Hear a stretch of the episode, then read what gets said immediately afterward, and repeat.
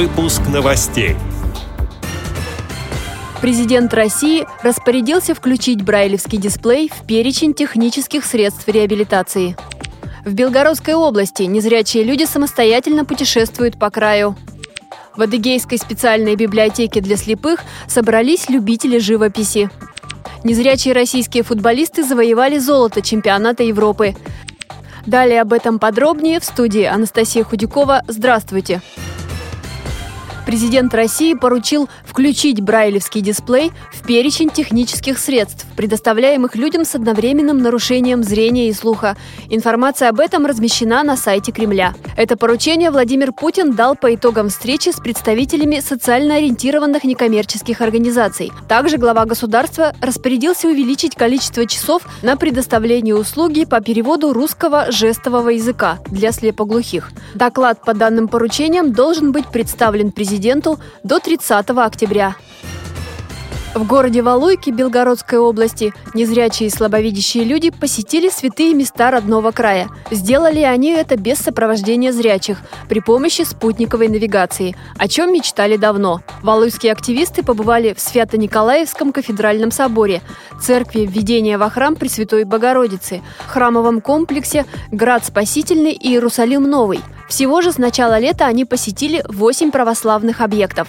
Маршруты прохождения были записаны заранее на специальное навигационное устройство Osmond XS. Поездки состоялись благодаря проекту «Уверенные шаги в историю родного края». Он реализуется на территории Валуйского района Белгородской государственной специальной библиотекой для слепых имени Ярошенко при поддержке спонсоров.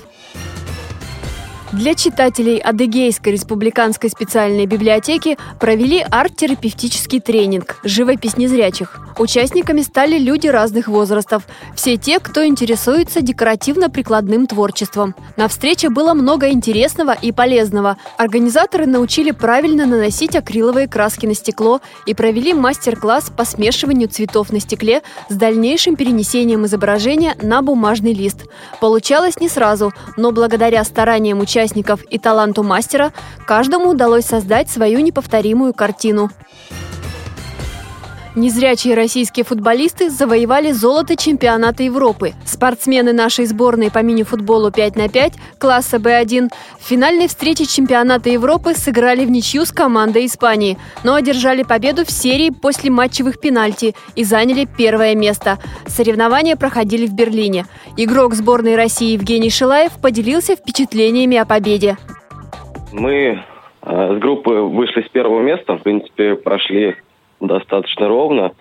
Выиграли у Турции, а, сыграли в ничью с Испанией, также выиграли у Грузии. В полуфинале встретились э, с командой Франции, знали, что будет нелегко, но чувство, э, что выполнили непосредственно первую задачу, это отбор на чемпионат мира, наверное, тоже дало себе знать. Играли более раскованно, прошли Францию, правда, только по серии пенальти. Финал был со сборной Испании. Со сборной Испании всегда играть интересно, потому что это э, профессионалы очень высокого уровня. И тоже смогли их одолеть только по серии пенальти. Но эмоции, конечно, очень яркие до сих пор, на самом деле, поверить сложно, потому что мы два года назад тоже уже выходили в финал, но там не хватило эмоций, потому что финал был непосредственно на следующий день после полуфинала, и мы не успели восстановиться не только физически, но еще вот эмоционально. А сейчас хватило и эмоционально. Вот физически, конечно, да, было очень тяжело, потому что уже и травмированных было достаточно много, а морально-волевых приходилось играть. Бронзовыми призерами стали англичане, победившие французов в матче за третье место. Эти и другие новости вы можете найти на сайте Радиовоз. Мы будем рады рассказать о событиях в вашем регионе. Пишите нам по адресу новости собака ру. Всего доброго и до встречи!